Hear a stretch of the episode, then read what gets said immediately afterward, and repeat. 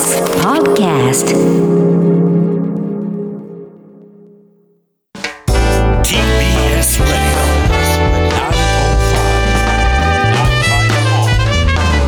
知る若手動かす荻上チキセッション原油価格の高騰で対策を協議。ロシアによるウクライナ侵攻でさらに上昇かロシアのウクライナ侵攻で原油価格のさらなる高騰が予想される中日本政府は今日対応を協議する関係閣僚会合を開きました。会合では石油元売り会社に支給する補助の上限を今月10日から1リットルあたり5円から25円に増額する追加対策を決定。3900億円余りの予備費を使用するということです。また萩生田経済産業大臣は IEA 国際エネルギー機関で合意された石油備蓄の協調放出6000万バレルのうち750万バレルを民間備蓄から放出すると発表しました。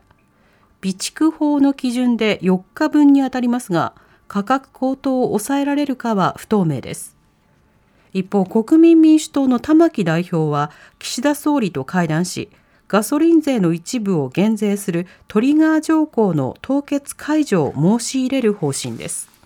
さて、えー、ロシアのウクライナ侵攻によって様々なところに影響が出てきますが、はい、経済的なところにも出てきます。もともとあの重油、あの原油に関するまあ様々な価格高騰というのはコロナの影響もあってですね、すね非常にこう懸念をされていたところがあるわけですね。そこに来てまあ今回の危機ということになるわけです。またあの今回その原発に対して攻撃及びまあそこを制圧されるというニュースがありましたが、エネルギー供給に関しても不安定さが増すことになるわけですね。うんえー、まあそうしますと本当に様々なところにまで波及効果が広がっていくということになります。あの、それこそ、あの、ウクライナ、ロシアで小麦の生産が世界のシェアの、あの、3分の1、まあ30%程度、うん、あの、それだけあるということで、あの、まあ、例えばパスタであるとかパンであるとか、いろんな価格高騰がまあ、懸念されますよというアナウンスは、はい、あの具体的な開戦直前からも、うん、つまり非常に緊張度が高い状況からもすでに警鐘が鳴らされていたわけですけれども、はい、今回のようなそのさらに長期化するということになれば、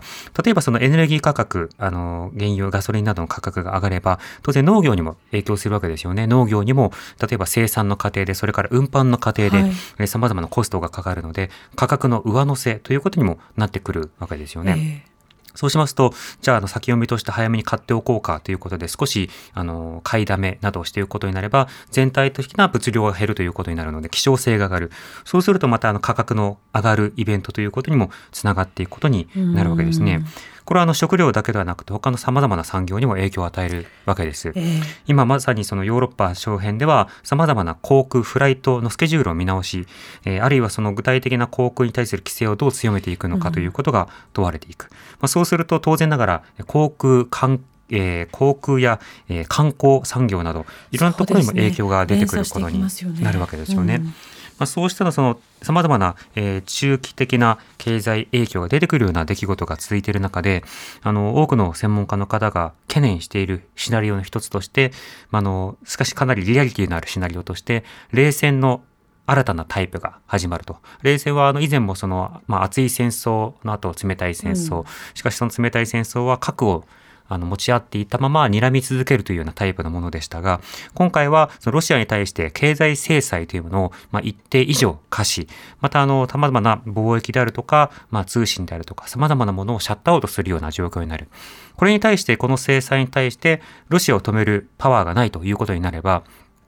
じゃあヨーロッパ各国、まあ、日本も含めてそれを撤回するのかというと、そうはなりませんよね。となると制裁が継続するということになれば経済圏が分断されるということになっていく。そうするとロシア国内において独自の経済体制を作っていくためにロシアがある種ヨーロッパなどの、え、認めるようなマーケットではないような仕方で、ある種、まあ何でしょう、こう、インフォーマルなというか、インフォーマルだとヨーロッパ目線から見ると、あの公式ではないようなマーケットなどにこう開いていく可能性もあるわけですね。まあ、そうすると、例えば、まあ、様々なあの輸出、輸入というものに関して、あまり望ましくない、好ましくないようなアイテムも含めて、貿易がより強化されるリスクというのもある。まあ、そうした長期的なところも含めて経済リスクが高まっている状況なので、まあ、あの経済、投資に関わっている方はもちろんのこと、日常生活を営んでいるすべての方が、そうですね。あの早めの早く一刻も早くの安定をもたらす、うん、その安定というのは何かウクライナが制圧されての安定新秩序による安定ではなくてやはり停戦反戦その下での安定ということを強く望んでいるという状況になるかと思います。Radio 荻上